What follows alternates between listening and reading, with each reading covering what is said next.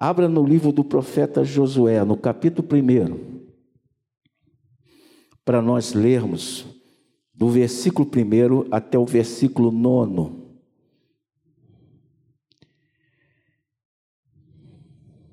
Esse som das, das Bíblias, né?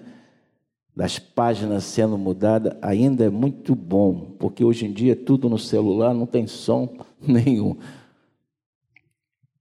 Diz assim a palavra de Deus. À medida que nós vamos lendo, você vai retendo. Sucedeu depois da morte de Moisés, servo do Senhor, que este falou, este é Deus, falou a Josué, filho de Num, servidor de Moisés, dizendo: Moisés, meu servo, é morto. Dispõe-te agora passa este Jordão, tu e todo este povo, a terra que eu dou aos filhos de Israel. Todo lugar que pisar a planta do vosso pé, vou-lo tenho dado, como eu prometi a Moisés. Desde o deserto e o Líbano até o grande rio, o rio Eufrates, e toda a terra dos heteus e até o mar grande, para o poente do sol será o vosso limite. Ninguém poderá resistir todos os dias da tua vida. Como fui por Moisés, assim serei contigo. Não te deixarei, nem te desampararei. Sê forte e corajoso, porque tu farás este povo herdar a terra que, sob juramento, prometia dar a seus pais. Tão somente ser forte e muito corajoso, para teres o cuidado de fazer segundo toda a lei que o meu servo Moisés te ordenou. Dela não te desvies, nem para a direita, nem para a esquerda, para que sejas bem-sucedido por onde quer que andares. Não cesses de falar deste livro da lei, antes, medita nele dia e noite, para que tenhas cuidado de fazer segundo quanto nele está escrito. Então farás prosperar o teu caminho e serás bem-sucedido. Não te mandei eu? Ser forte e corajoso. Não temas, nem te espantes porque o Senhor teu Deus é contigo por onde quer que andares. Amém? Que palavra que Deus deu a Josué, né? Então vamos curvar nossa cabeça. Senhor, nosso Deus amado, nós te louvamos e te agradecemos pela oportunidade, pelo privilégio de estar aqui com a tua igreja, louvando o teu nome, adorando o teu nome e meditando na tua palavra, Senhor. Ó Deus, tu és aquele que gera o querer e o efetuar. Senhor Deus amado, tu conhece cada coração aqui esta noite, tu sabes, Senhor, aonde esta palavra será aplicada em nossas vidas. Ó Espírito Santo de Deus, nós te pedimos que tu visite a cada vida que entrou neste lugar.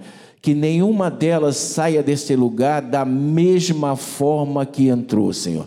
Mas que elas sejam tocadas, que elas sejam visitadas, que elas ouçam a voz de Deus e ao ouvir a voz de Deus, algo mude dentro do seu coração. Quem sabe tu estás querendo fazer uma obra maravilhosa, Senhor e esta noite é a noite do Senhor, Deus do Senhor, falar com o teu povo, com os teus servos, servos do Deus Altíssimo. Fala conosco nessa noite. Enche-nos com a tua presença, enche-nos com teu Santo Espírito.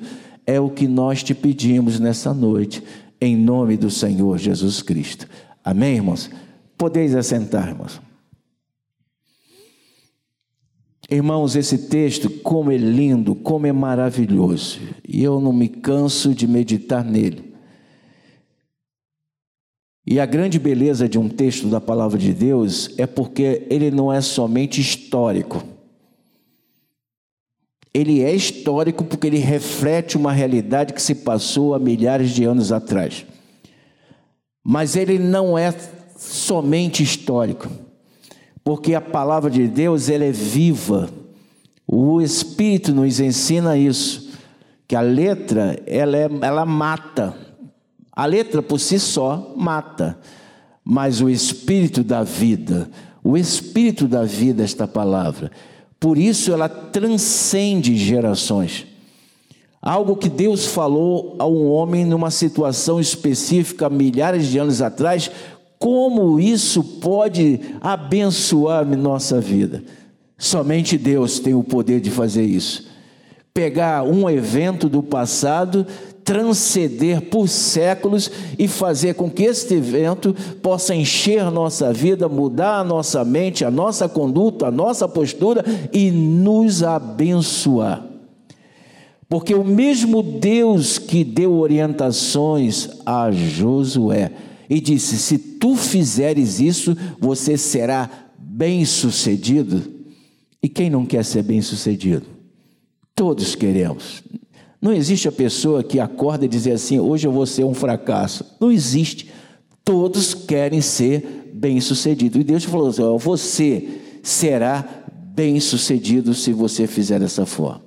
Então, Deus é poderoso para usar a Sua palavra para que hoje, milhares de anos depois, vivendo realidades diferentes, situações diferentes, nós possamos também, ouvindo esta palavra e aplicando essa palavra na nossa vida, recebermos a bênção de Deus e melhor do que isso, melhor do que receber as bênçãos de Deus, ser um instrumento da bênção de Deus para outras pessoas. Você já pensou nisso? Deus não quer tão somente que você seja uma bênção, Deus quer que você é, receba uma bênção, Deus quer que você seja uma bênção para outras pessoas. Então vamos aqui ao contexto deste momento da palavra de Deus. Moisés, o grande profeta de Deus. Se você for no livro de Deuteronômio, né? E se você for no último capítulo, capítulo 34, ele fala sobre Moisés. Ele diz assim: Nunca levantou em Israel outro profeta semelhante a Moisés, homem que Deus falava face a face. E há grandes milagres do que nós lemos a respeito da libertação do povo do Egito, da, trans, da transposição entre o Mar Vermelho, os milagres da península do Sinai, tudo aquilo que Deus fez, Deus fez sob a liderança de um homem chamado Moisés. Homem de Deus, homem de intimidade com Deus, homem que Deus falava com ele, que obedecia à voz de Deus, e Deus o usou de uma maneira poderosa. E quando Deus usa uma pessoa assim, ungida, poderosa, geralmente ela atrai para perto de si outras pessoas que querem estar ali perto dele e receber as bênçãos de Deus. E a palavra de Deus diz que Josué, servo de Moisés, era um dele. Ele andava com Moisés, ele era um colaborador do Moisés. Josué não era um profeta, Josué era um garoto novo que cresceu no deserto, era um militar. Ele foi preparado na arte da guerra, mas a palavra de Deus diz que o espírito de sabedoria estava nele. E Deus dava a ele esse dom de sabedoria, e ele era uma pessoa empolgada com as promessas de Deus. Ele cria na promessa de Deus, principalmente da terra prometida. Então ele andava muito junto com Moisés e recebia a influência da liderança de Moisés. A admiração de andar com um homem de Deus. Pastor Romo sabe isso. Recebeu o pastor Cassiano Rodrigues dos Santos muitas vezes na sua casa, dormia no mesmo quarto daquele homem de Deus, colocava o pastor Romulo para orar junto com ele. Ele conta essas histórias da admiração. E quando nós falamos isso, falamos com admiração, que nós reconhecemos como é valioso podermos estar perto de um homem de Deus, uma mulher de Deus, alguém que Deus usa. Mas o que, que acontece?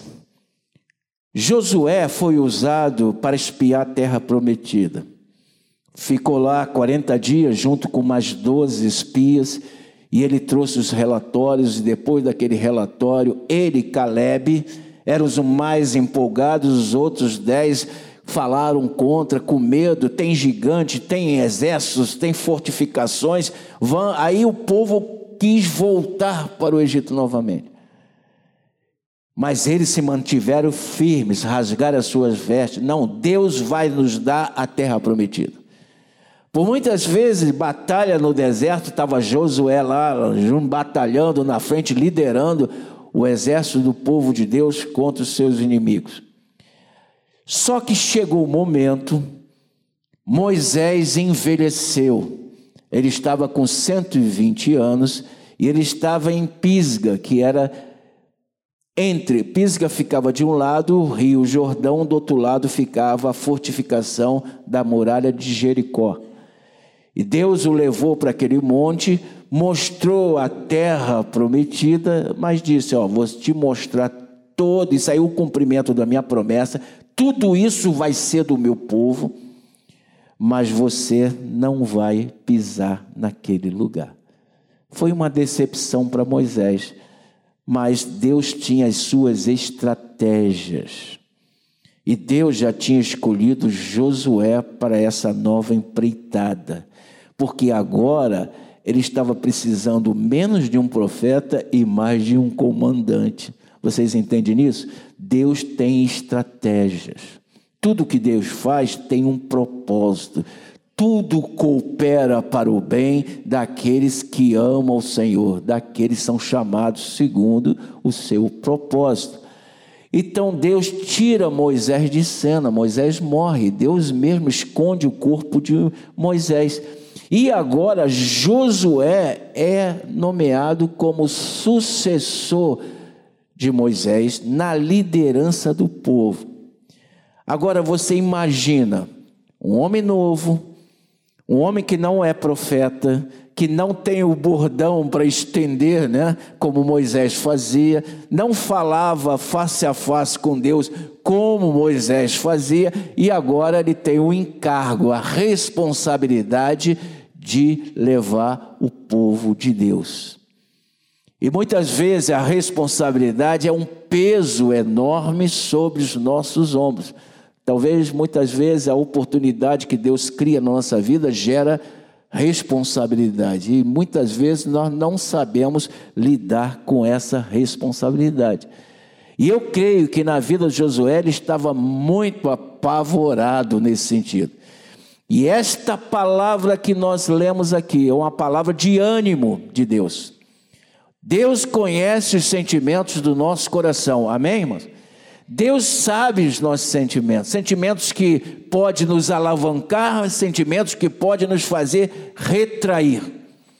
E Deus, quando vê que você está com aquele sentimento de retrair, Deus faz o que? Ele vem fortalecer você, ele vem animar você, vem levantar você para que você se encoraje e tome uma decisão e haja. Deus pode operar milagres, mas você é o instrumento nas mãos de Deus. Pense nisso. Ele precisa que você creia, ele precisa que você haja pela fé, e Josué tinha que fazer isso. Então, a primeira coisa que nós podemos aprender aqui nessa passagem é que Deus dá um choque de realidade a Josué. Porque Deus começa dizendo para ele: ó, Moisés, meu servo, está morto. Josué sabia disso. Todo mundo sabia disso. O líder estava morto. Mas Josué tinha que ter esse choque de realidade na vida dele. Ele tinha que despertar para uma situação que para os olhos de Deus já foi decretada. Deus não ia mudar aquela realidade. Aí nós começamos agora a trazer para a nossa vida. Existem situações na nossa vida que nós podemos remediar, certo? Que nós podemos modificar, e Deus sabe disso. As situações que nós podemos remediar ou modificar, nós temos que agir. Está dentro da nossa competência. Nós não precisamos que abra a janela dos céus e Deus faça alguma coisa. Não, você pode. Você pode, uma pessoa, pedir perdão a ela, está dentro da sua competência. Se humilhar quando você erra, está dentro da sua competência. Então, existem situações que você pode consertar.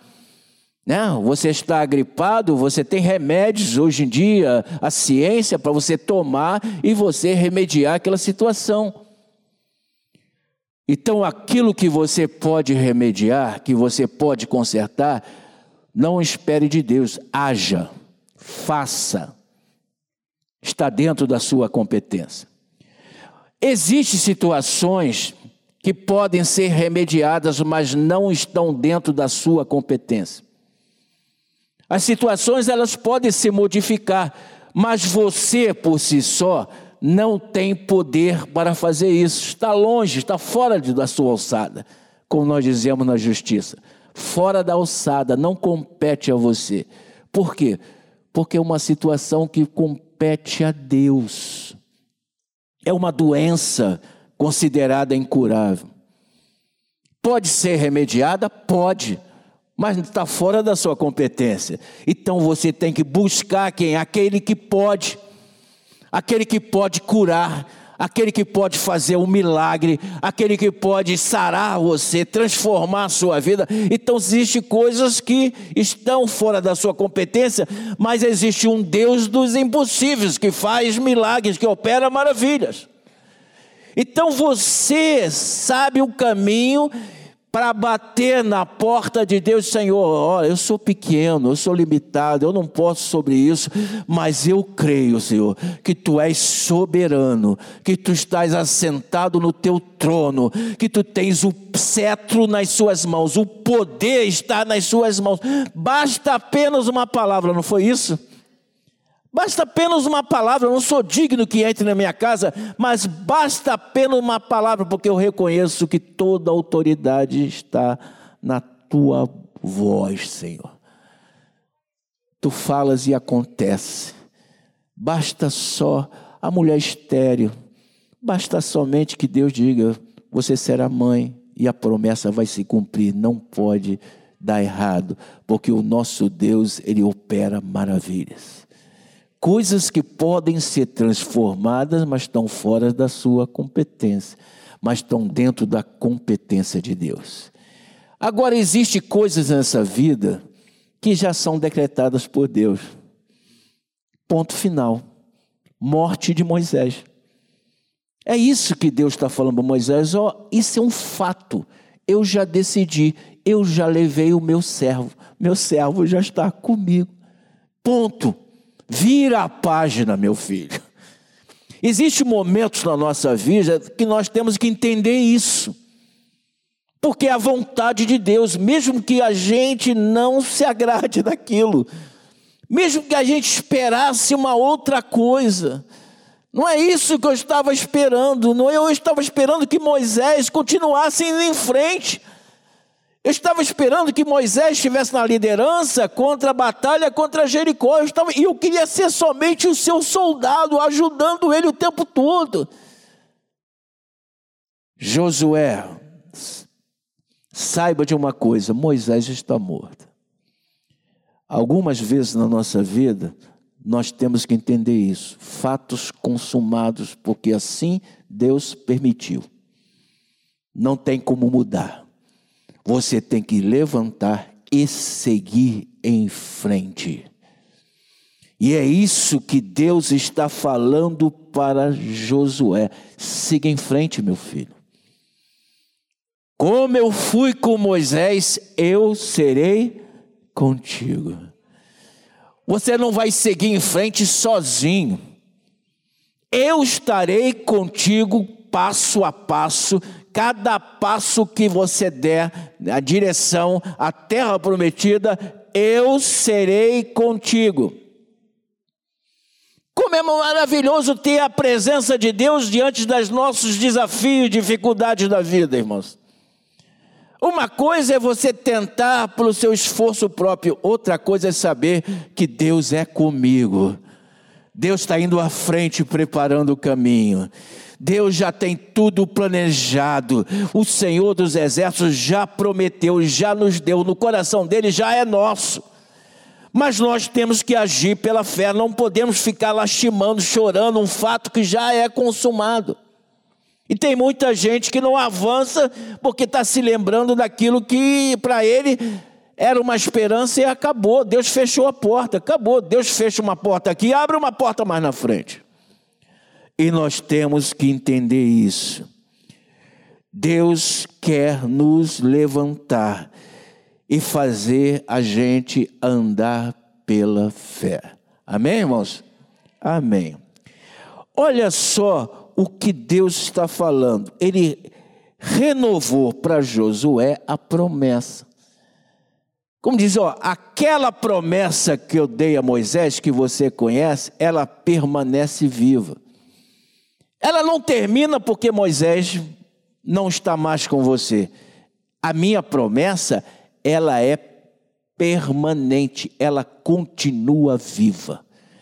A promessa de Deus, ela não para diante de um empecilho momentâneo ou fato que acontece da vida, ela permanece. Se Deus prometeu, a Bíblia diz que Ele é fiel para cumprir as suas promessas.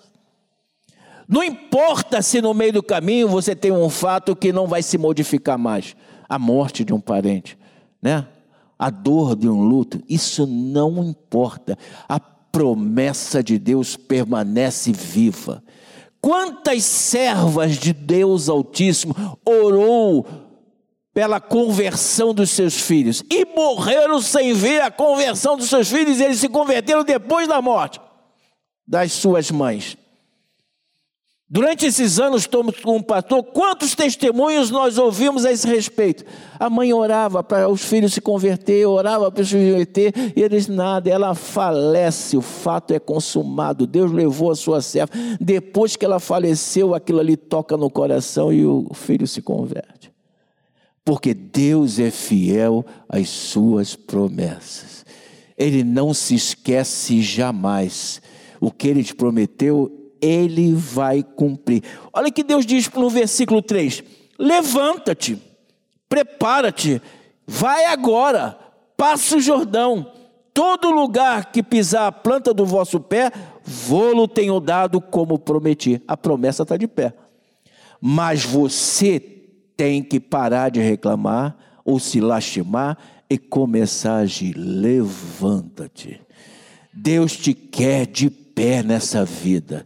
Deus não te quer prostrado diante dos fatos negativos desta vida. Não importa, Deus te colocou de pé. Levanta-te, saia da prostração, saia da depressão. Levanta-te. Deus está levantando você para que você tome uma decisão. Eu vou pisar, eu vou andar em direção à terra, à terra prometida, eu vou cumprir aquilo que Deus preparou para a minha vida.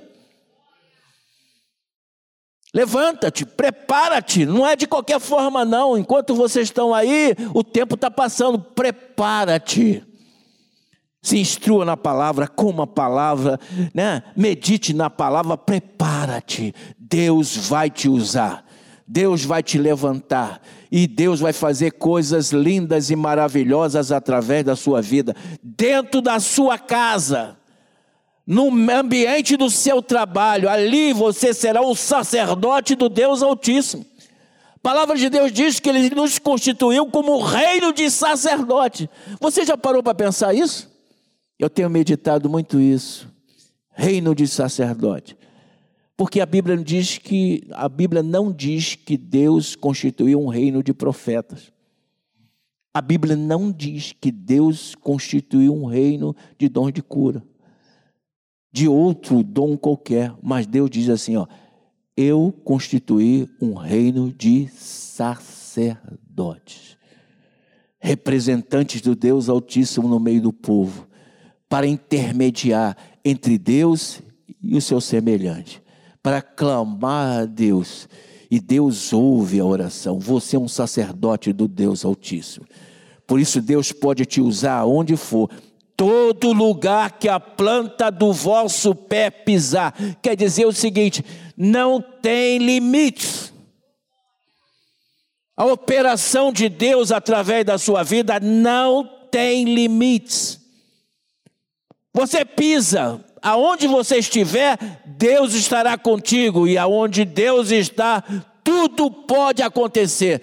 Pessoas podem ser libertas dos demônios, pessoas podem ser libertas das drogas, pessoas podem ser salvas, pessoas podem ser curadas, a glória de Deus pode ser visível, porque você está pisando naquele lugar.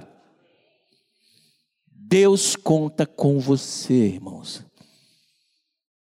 E muitas vezes nós estamos esperando do líder, mas Deus conta com você.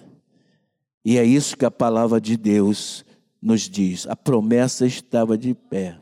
Deus tem o poder de fazer, mas Josué precisava crer e se dispor a agir pela fé. Amém? Como é bonita essa, essa passagem. E nós podemos aplicar no dia a dia. Vamos em frente, vamos ver o que Deus fala.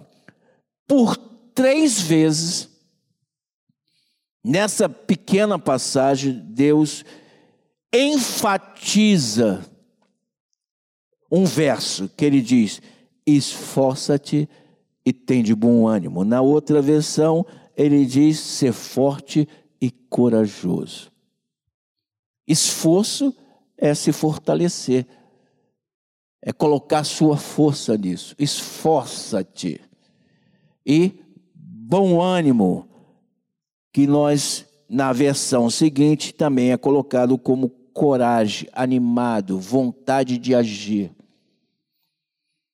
Quando Deus repete numa passagem a mesma frase várias vezes, o que, que Deus está fazendo? Deus está ressaltando a importância daquilo que Ele está falando ao seu servo. É para que o seu servo preste atenção é algo importante que ele está dizendo. Esforça-te e tem de bom ânimo. No outro versículo ele diz: Esforça-te e tem de bom ânimo, você é forte e corajoso. No outro ele fala: Novamente te digo, esforça-te e tem de bom ânimo. Exatamente isso que nós precisamos na nossa vida: ser forte e corajoso, esforço e bom ânimo. Mas a nossa força não provém de nós. A palavra de Deus diz que a nossa força ela vem de Deus. É uma força espiritual. Deus não está falando da força do músculo, da capacidade de você de se esforçar, de resistir e suar para conseguir alguma coisa. Deus não está falando isso.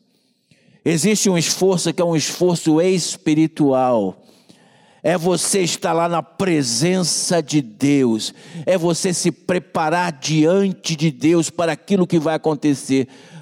O grande problema da nossa sociedade, principalmente da igreja do Senhor Jesus Cristo, é que nós somos reativos.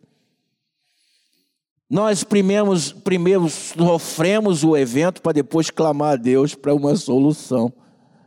Nós somos reativos aos fatos. Quando Deus quer que você se prepare para aquilo que vier, não importa o que venha, mas você já esteja preparado.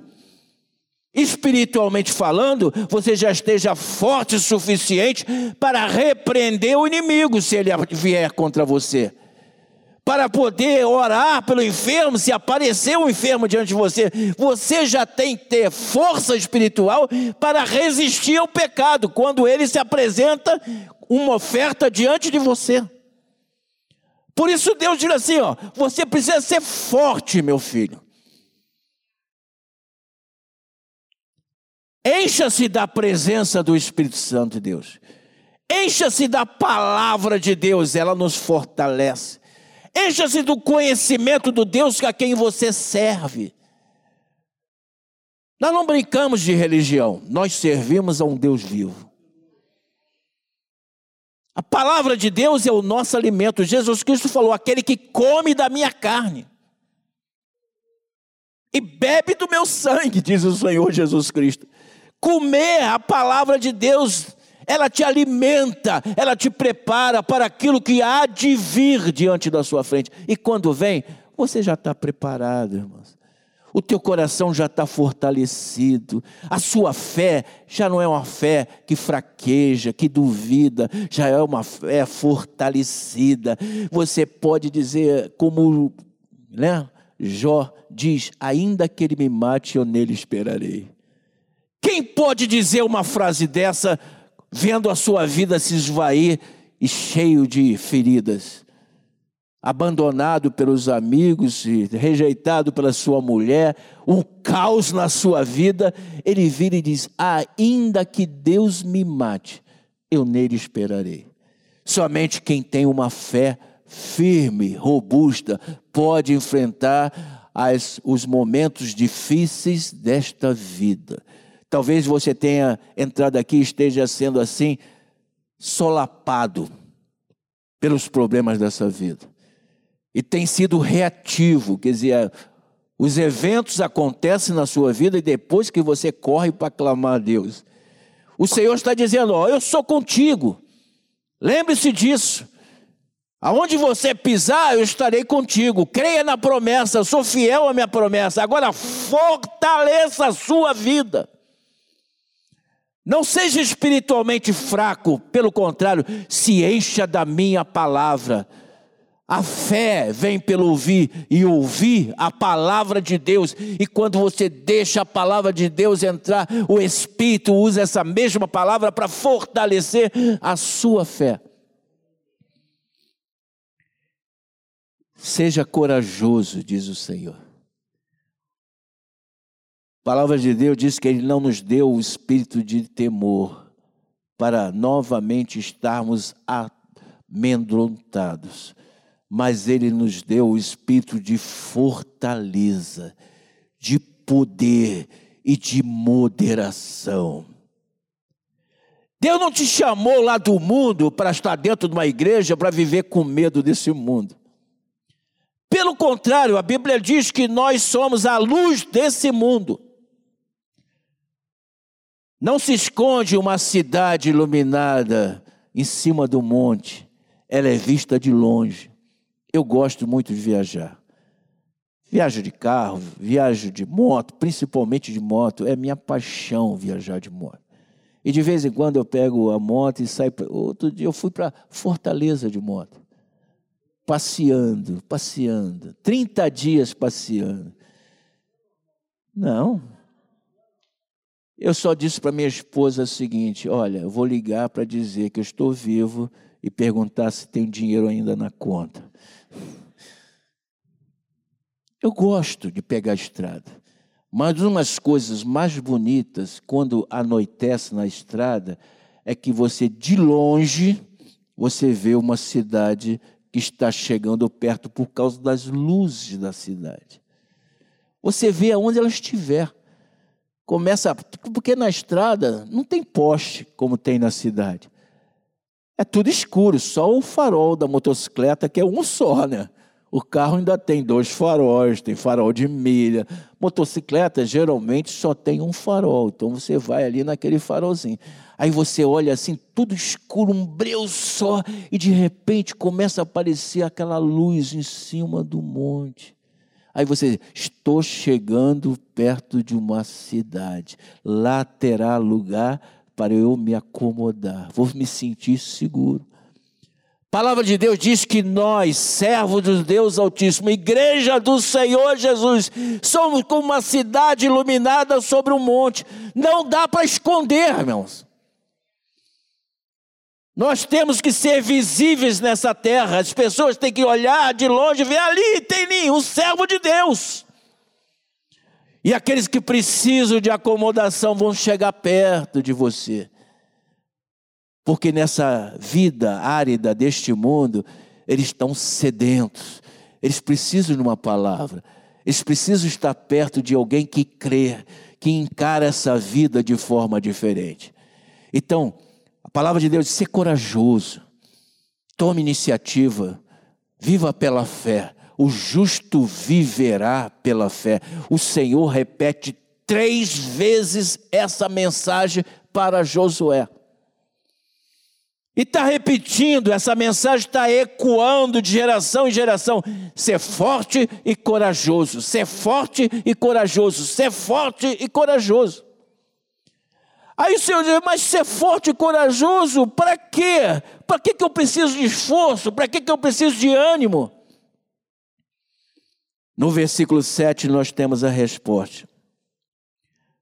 Primeiro, para teres o cuidado de fazer segundo toda a lei que meu servo Moisés te ordenou.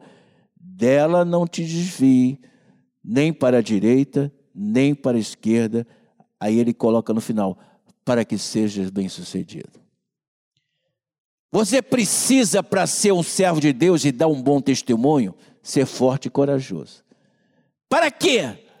Para ter o cuidado de obedecer a palavra de Deus. É muito fácil você errar nessa vida. O Senhor Jesus falou que o caminho que leva à perdição é largo, espaçoso, mas o caminho que leva aos céus, ele é apertado, estreito. Então você precisa se esforçar muito espiritualmente para resistir às tentações, resistir às, às, correntes deste mundo, resistir ao diabo, se manter firme e obedecer à palavra de Deus. Obedeça. A palavra de Deus diz que é melhor obedecer do que sacrificar a Deus. O Senhor gosta daquele que obedece. Ele está dizendo para Josué: obedeça, ser forte para obedecer. Moisés, eu dei a lei a Moisés, Moisés entregou o povo, vocês têm a lei, agora obedeça os meus mandamentos deles não se desvie nem para a esquerda nem para a direita. Então eles precisavam ser fortes e corajosos para quê? Para manter o equilíbrio emocional nessa vida, o equilíbrio espiritual nessa vida. Como diz a palavra de Deus, estatura de varão perfeito, equilíbrio. O que, que adianta de um dia você ser uma bênção, estar orando em língua, no outro dia você está ali cabisbaixo, se rastejando nessa vida? se chama falta de equilíbrio. Você tem que ser equilibrado nessa vida. Manter firme-se. O Senhor te coloca sobre uma rocha para que seus pés não se desviem. A rocha é o Senhor Jesus Cristo. Rocha inabalável. Então, ser forte e corajoso para obedecer os seus mandamentos, não se desviando. Tudo concorre para você se afastar, mas você se mantém firme. Não se desvie nem para a esquerda nem para a direita. Se mantenha firme naquilo que eu falei para você. Eu tenho um plano para a sua vida, eu tenho um projeto para a sua vida. Deus tem falado aos nossos corações individualmente. Deus tem um plano para cada um de nós, mas não se desvie do plano de Deus. É isso que Deus está falando. Aí ele continua dizendo: não cesses de falar desse livro. Primeiro, obedeça, não é isso que ele está falando? O que, que Deus quer de nós para que nós sejamos bem-sucedidos? Primeiro, obedecer a palavra, não se desviar, permanecer equilibrado na palavra. E segundo, Deus diz assim para Josué: agora você vai além de obedecer a palavra, você vai falar a palavra. Não cesse de falar dessa lei. Não basta somente você obedecer a palavra, que quando você obedece a palavra, você está cuidando da sua alma, né? Você está cuidando de, da sua vida. Mas e a vida dos outros? E a vida daqueles que você ama, a vida do seu pai, a vida da sua mãe, do seu irmão, do seu sobrinho, do seu filho, da sua filha. Você é o sacerdote do seu lar. Então Deus conta com você assim como ele contava com Josué. Ele fala assim: ó, além de obedecer os meus mandamentos, não cesse de falar desta palavra. Toda oportunidade que você estiver, fale da palavra de Deus, fale do Evangelho, fale de Jesus Cristo, fale do túmulo vazio, fale da salvação, fale que Ele vai voltar, fale que existe um céu nos esperando, a terra prometida, fale isso para as pessoas. Quer ouçam ou deixe de ouvir, mas a sua parte é falar da palavra de Deus e Deus cobra isso de cada um de nós. Quando o Senhor Jesus, depois de ressurreto, vira para os seus discípulos e diz: Ficai em Jerusalém até que do alto sejais revestido de poder. Depois ele disse o quê? Ide, pregai o evangelho. Né? Jerusalém, Samaria e até os confins da terra. Fale da palavra. Enquanto você está falando da palavra, o Espírito Santo de Deus está agindo no coração das pessoas. Mas, pastor, eu não sei falar direito, não importa. A Bíblia diz que a boca fala o que o coração está cheio. Teu coração está cheio de Deus? Então fale. O Senhor diz: abre bem a tua boca eu te encherei. Mas se você de boca fechada, ele não vai encher nunca. Fale da palavra. Medita nela de dia e de noite, para que tenha cuidado de fazer segundo tudo o que está escrito. Então, novamente ele repete: farás prosperar o teu caminho e serás bem-sucedido. Segunda vez que ele diz: prosperidade e sucesso nesta vida. Aí o Senhor vira e diz pela terceira vez para Josué: não já te mandei ser forte e corajoso. Aí ele acrescenta dizendo: Não temas nem te espante, porque o Senhor teu Deus é contigo por onde quer que andares.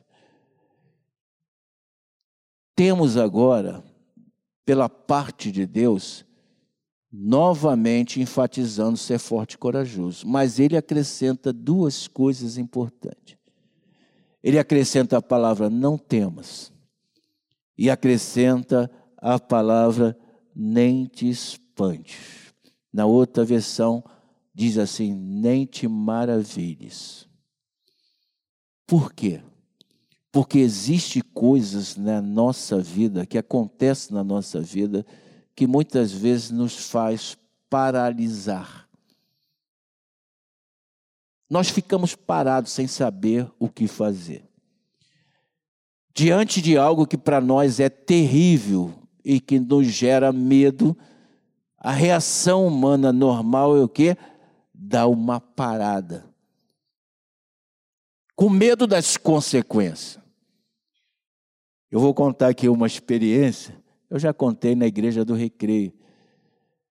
Você sabe que a prova da magistratura é uma prova muito difícil. Começam, não, não tem muitos candidatos, não é assim 20 mil, 30 mil, é dois mil e poucos candidatos só. E às vezes tem 40 vagas, 30 vagas, são poucas vagas também. Mas no meu concurso, de 2.200 e poucos candidatos, somente passaram 12, com 40 vagas para você ver que o processo é difícil. Então, são várias etapas que são eliminatórias e uma etapa classificatória. As etapas eliminatórias são o, o provão geral de 100 questões, questões objetivas.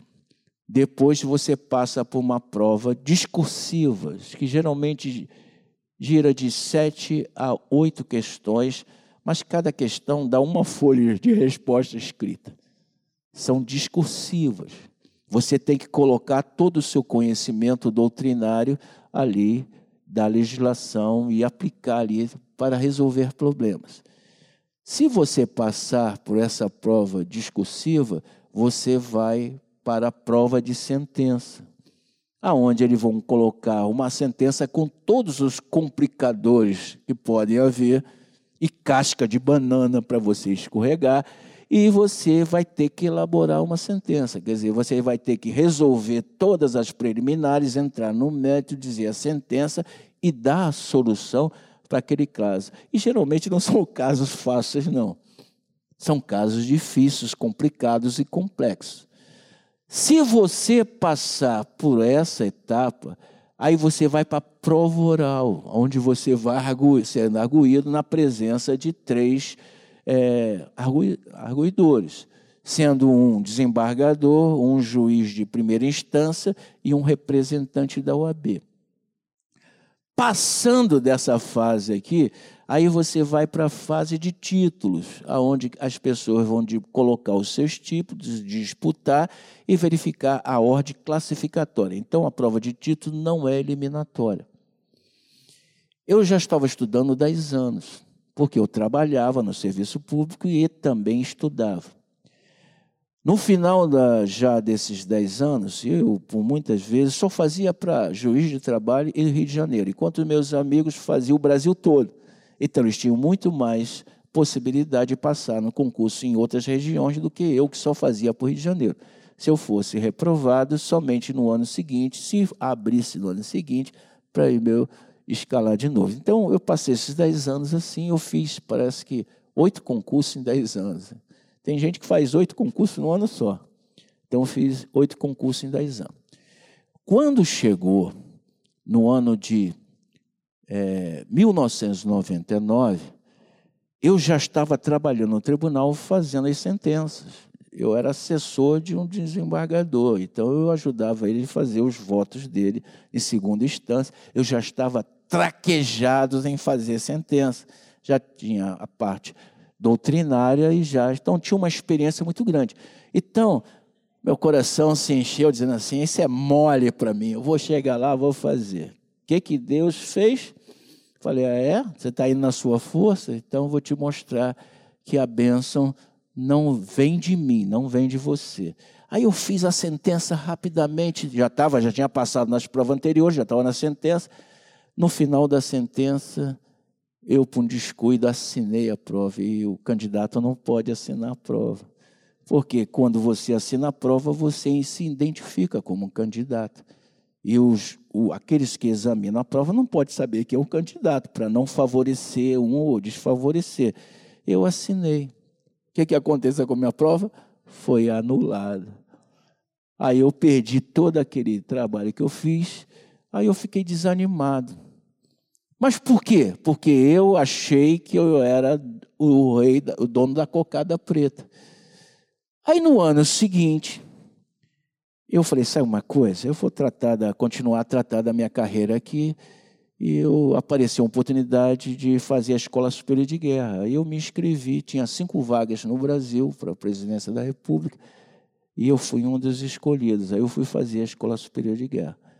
Nesse ano, eu praticamente não estudei, porque eu estava fazendo a Escola Superior de Guerra. Então, eu estava participando de toda aquela programação, estudo, palestra, aquelas coisas todas. Eu falei assim: vou relaxar, vou deixar para lá. Aí o Senhor começou a falar comigo. Existe um irmão aqui na nossa igreja que ele vai se lembrar, o irmão Ivani, diácono Ivani, ele estava aqui. Eu estava com o pastor da igreja Maranata em Irajá. O, o diácono Ivani, ele veio no final do culto para mim, eu estava lá atrás, que eu ficava lá atrás, o povo louvando e eu gostava de ficar lá atrás. Aí ele chegou para mim e falou: Pastor, eu estava orando e Deus me mostrou o Senhor com uma roupa preta, como se fosse uma capa do Batman, né? E ele falou isso para mim.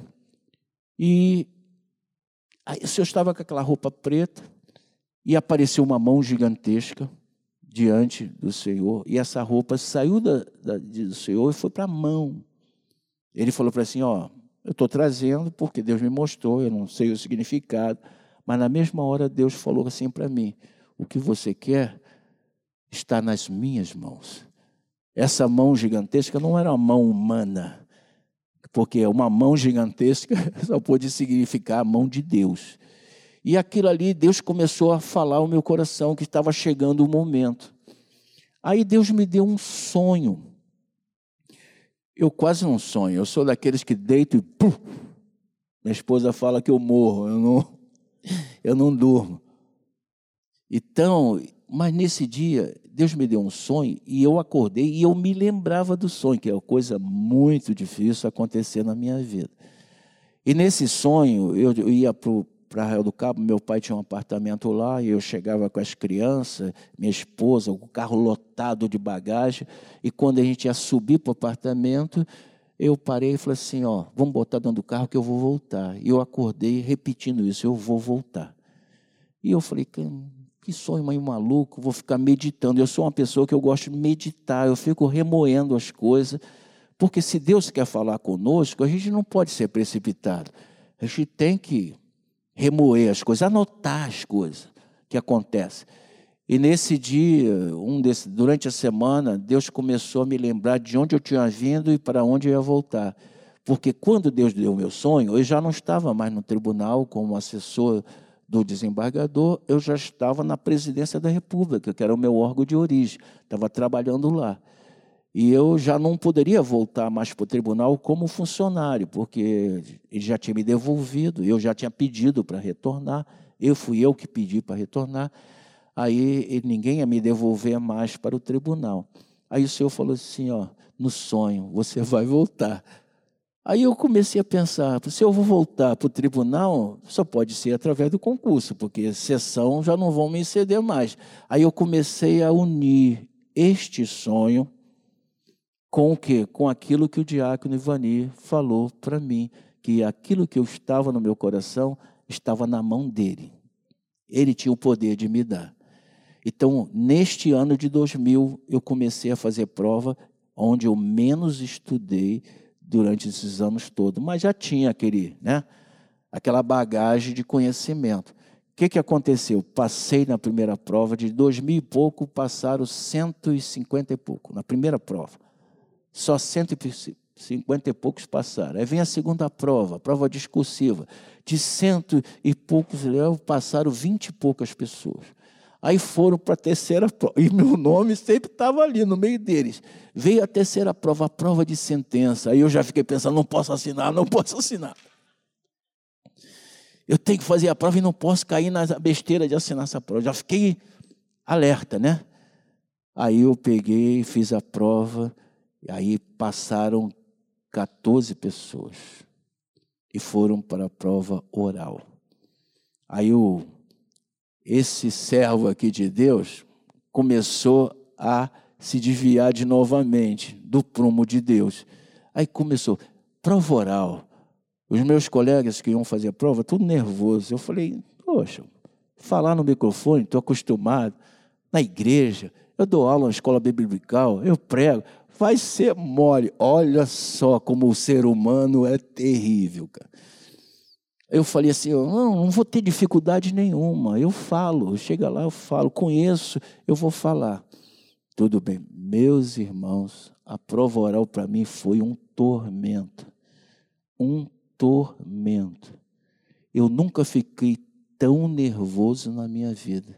E Deus fez isso de propósito, deixou isso de propósito na véspera da prova oral, eu tinha que acordar às 5 horas da manhã, estar lá no tribunal às 8, que a arguição começava às 9.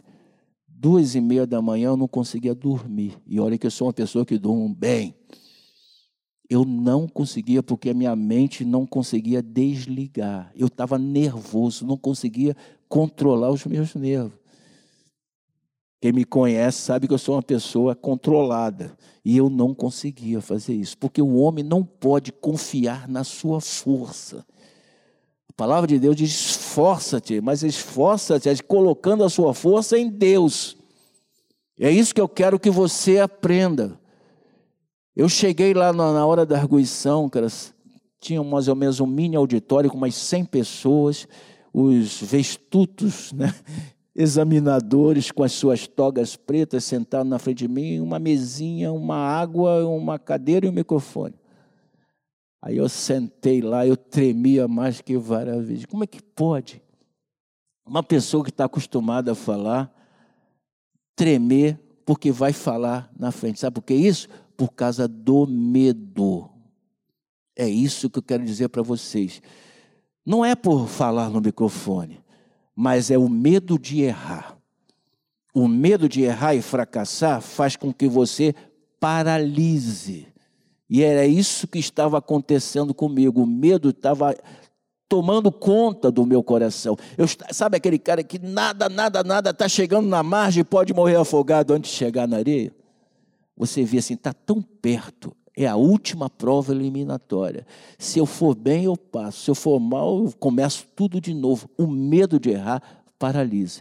É por isso que nós entendemos quando Deus diz assim: Não te mandei eu ser forte e corajoso. Não temas. Deus está falando, vai haver situações terríveis na sua vida que você vai ter que enfrentar. Não temas. Não deixe o medo paralisar você.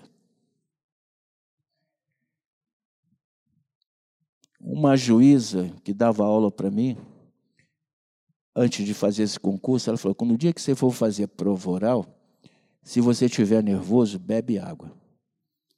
Porque enquanto você está bebendo água, você está se acalmando e sua mente está tentando raciocinar. Eu nunca bebi tanta água na minha vida como naquele dia. Mas Deus cumpriu a sua promessa. Deus tinha um plano para mim naquele tribunal, naquele lugar. E eu passei, irmãos, com todo o nervosismo.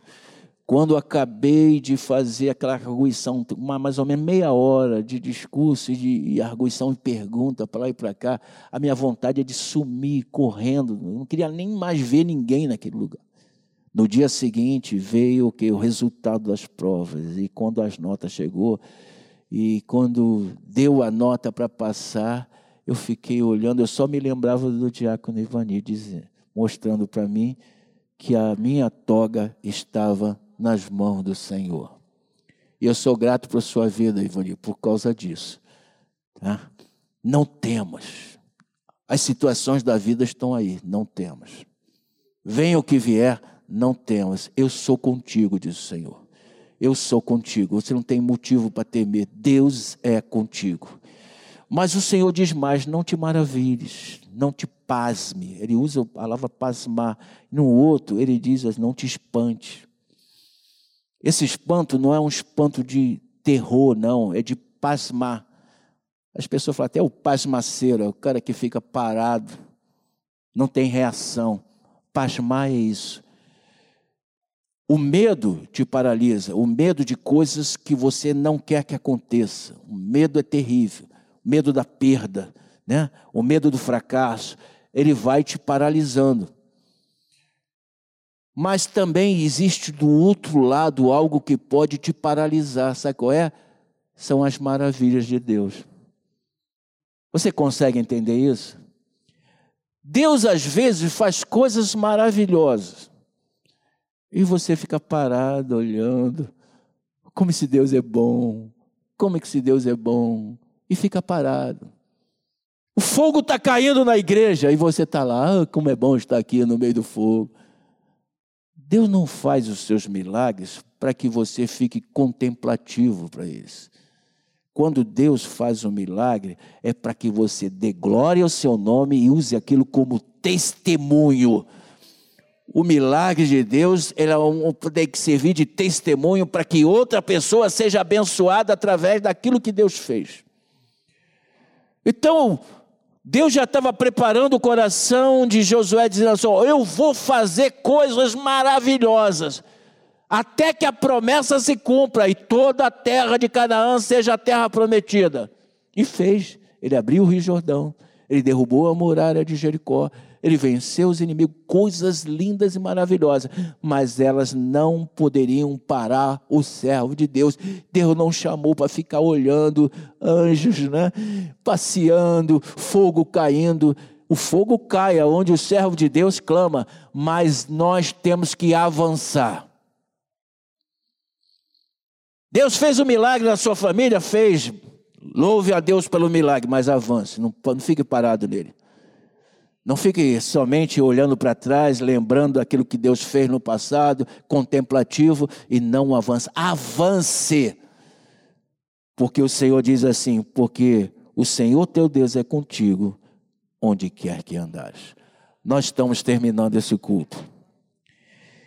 E é, essa palavra queima no meu coração.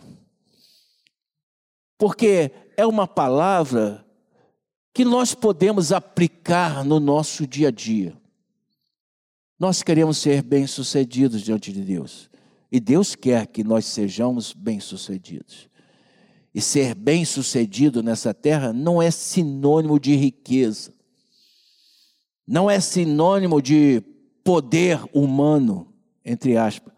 Ser bem-sucedido nessa terra é sinônimo de ser servo do Deus Altíssimo que cumpre a vontade de Deus, que Deus usa como instrumento de bênção para outras pessoas. Bênção para si, bênçãos para outras pessoas, através da sua vida. Você passa a ter um sentido de vida. Deus te chama de servo útil, útil aos seus propósitos, porque a verdadeira recompensa, o Senhor diz, é a coroa da vida que nos está reservada. Nós não esperamos recompensa de Deus nessa terra nós estamos caminhando para a terra prometida por Deus. A Canaã celestial, lá estará a nossa recompensa. Amém, irmãos?